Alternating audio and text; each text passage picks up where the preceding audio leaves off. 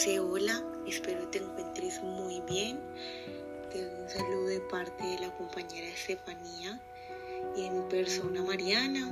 Me agrada mucho que podamos tener nuestro encuentro por este medio y que este espacio sea bien aprovechado, que tengas el espacio para poder seguir la ruta del aprendizaje y seguir conectadas con este propósito común que tenemos, ¿cierto? Eh, bueno, el día de hoy te doy este saludo y te comparto eh, la ruta de aprendizaje que tenemos.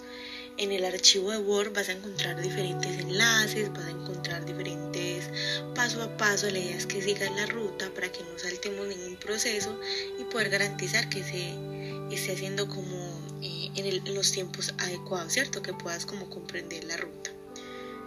Como habíamos mencionado en la clase anterior, el día de hoy vamos a trabajar algunas cositas eh, relacionadas con los hábitos, gustos y estrategias de lectura que tengas, enfocadas precisamente en la comprensión lectora, que nos van a permitir acercarnos un poco más a ese examen de admisión.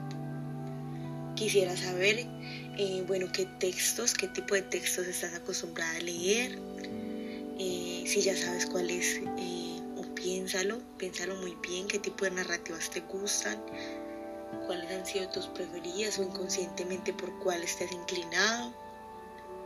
Quisiera saber qué es lo que más te gusta precisamente de ese tipo de textos, novelas, no sé, cuentos de ficción, etcétera. ¿Qué es lo que te gusta precisamente? Quizás sus personajes, las historias, los lugares o las situaciones Mm, quisiera también que pensaras, que te tenieras a pensar un poco en ese momento en que estás leyendo, mm, dónde lo haces, comúnmente dónde lo haces, dónde te ubicas, eh, cuando tomas la decisión de tomar ese libro, de hacer esa lectura, a dónde te diriges. Piensa mucho en ese lugar, remítete a él y piensa por qué lo haces allí o en esos lugares cotidianos, ¿cierto? ¿Qué es lo que te gusta de ese espacio? Quizás el olor, quizás eh, hay una luz tenue, quizás no hay tanta luz o por el contrario hay mucha luz. Es un espacio tranquilo, te gustan espacios con música, qué es lo que más te gusta y, cómo comprendes más esas lecturas, cómo las disfrutas más. Y una última pregunta es, cuando lees, escribes, ¿qué tipo de eh, anotaciones puedes hacer? Quizás tienes una libreta de notas, un cuaderno de apuntes, a qué tipo de textos, de libros le haces escritura o simplemente disfrutas la, lectura. Piénsalo, piénsalo mucho, medítalo y en el próximo encuentro lo vamos a conversar.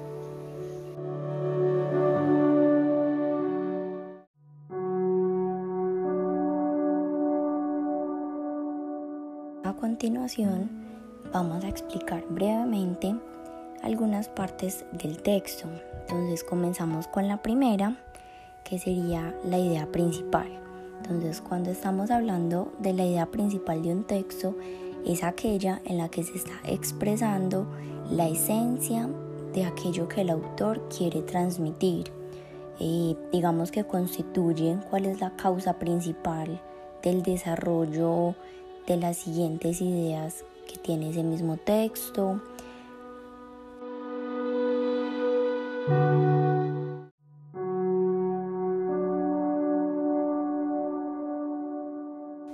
El siguiente punto sería la parte de los personajes. Entonces, un personaje puede ser un ser animado real o ficticio que actúa durante el relato, eh, ya sea literario, dramático o visual. Es decir, que este personaje participa como un ente en el cual se le atribuyen una serie de acciones, palabras y pensamientos en el desarrollo de la historia. También debemos de tener en cuenta que estos personajes pueden ser animales, cosas animadas, seres fantásticos o también seres sobrenaturales. En todo tipo de relato o narración hay personajes. Por ejemplo, en obras de teatro, novelas, cuentos, películas, en series de la televisión o incluso en pinturas o esculturas que están contando alguna historia.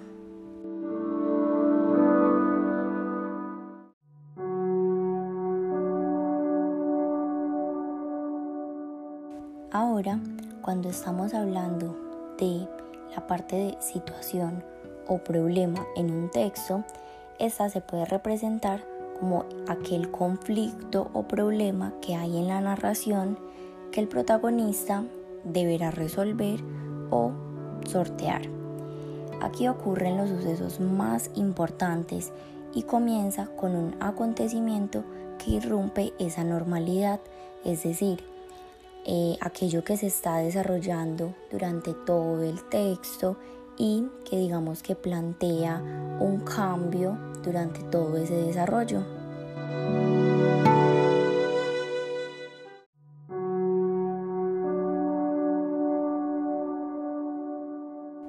Por último, tenemos la conclusión. Allí es donde se empieza a concluir, como su nombre lo dice, la narración se resuelven todos los problemas, se aportan todas las soluciones, se descubren en algunos casos los enigmas que de pronto se plantearon previamente en la situación o problema. Y además de resolver el conflicto central, también se cuenta al lector cuál es el destino de los personajes principales, es decir, que en la parte de la conclusión, además de resolver esa situación problema, también se va a decir brevemente cómo va a finalizar la historia de cada uno de los personajes que realizó participación durante el texto.